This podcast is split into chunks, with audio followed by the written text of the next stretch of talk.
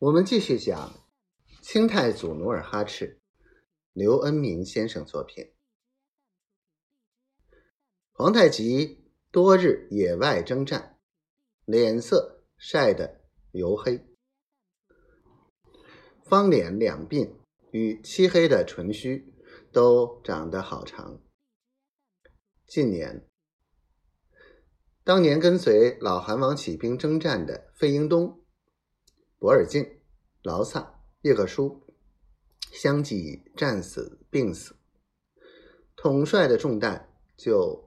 落在他肩上。连日来，他出营入阵，战场拼杀，甚觉疲倦。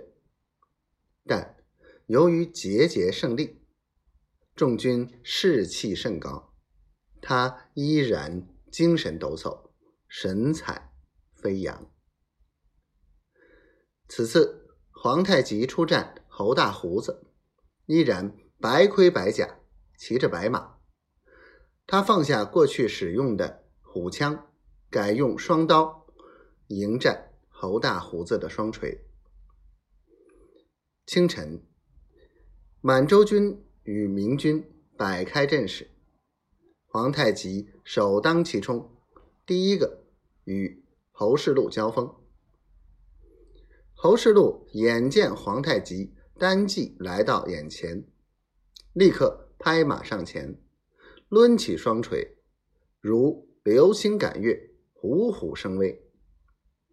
他时而抡起左锤朝皇太极天灵砸去，时而又抡起右锤直奔对方的前胸。皇太极左挡右架，刀锤撞击，迸发出片片火花。两人交战片刻。侯世禄开始有些气喘，这时皇太极转手为攻，挥起双刀，寒气袭人。六十四路刀法施展开来，只见刀光闪闪，如瑞雪纷纷。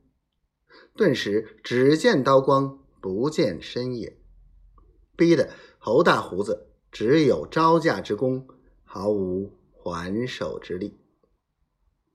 皇太极越杀越猛，一会儿来一招金龙大张口，一会儿又换一招夜里藏花，一会儿海底捞月，一会儿刀劈华山。